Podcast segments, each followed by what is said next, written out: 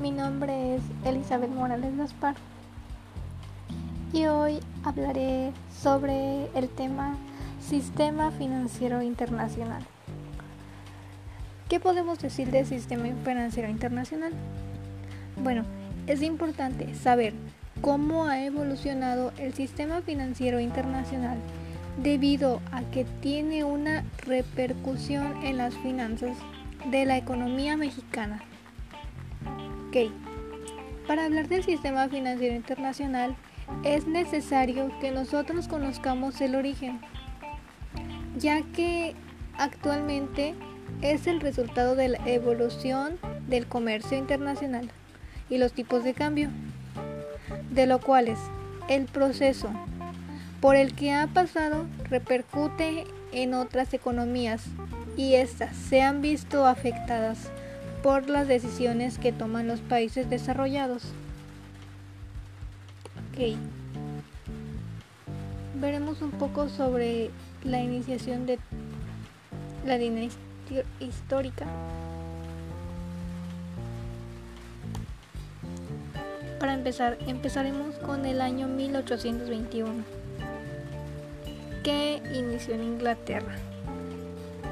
El patrón oro tuvo su origen en Inglaterra. Este adoptó este sistema. 1848 a 1871. Papel moneda. El periodo de las revoluciones y guerras significó la circulación de papel moneda inconvertible en varios países, siendo alguno de los más importantes. Año 1871.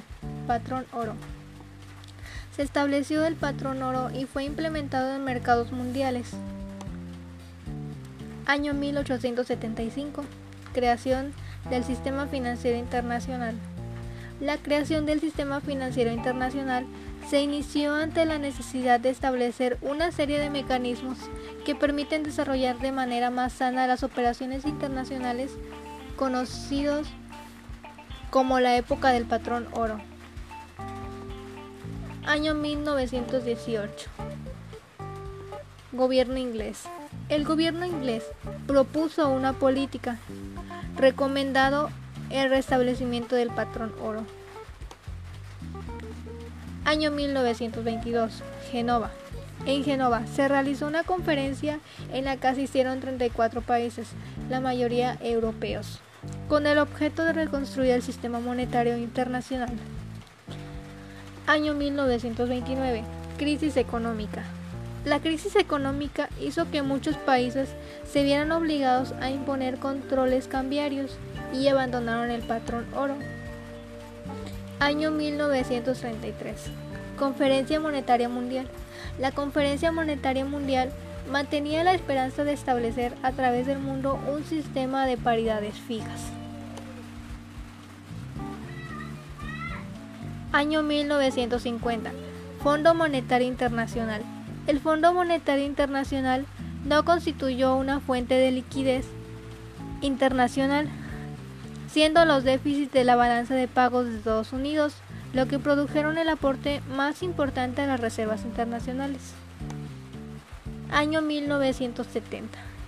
Creación de DEG. Apareció un nuevo activo internacional los derechos especiales de giro, que significan las siglas DEC, que son creados por el Fondo Monetario Internacional.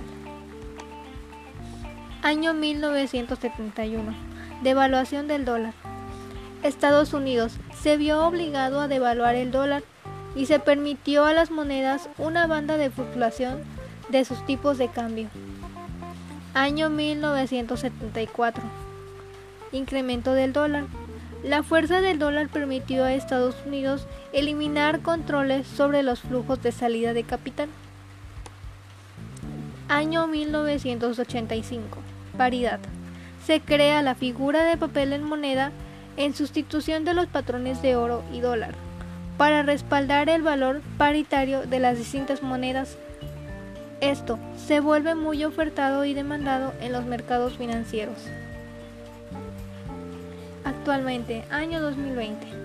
Entre las instituciones más destacadas del sistema financiero internacional se encuentran FMI, Fondo Monetario Internacional. BM, Banco Mundial. OCDE, Organización para la Cooperación y Desarrollo Económico. BCBC, Comité de Basilea de Supervisión Bancaria. BID, Banco Interamericano para el Desarrollo. Y con esto concluimos nuestra línea del tiempo del sistema financiero internacional.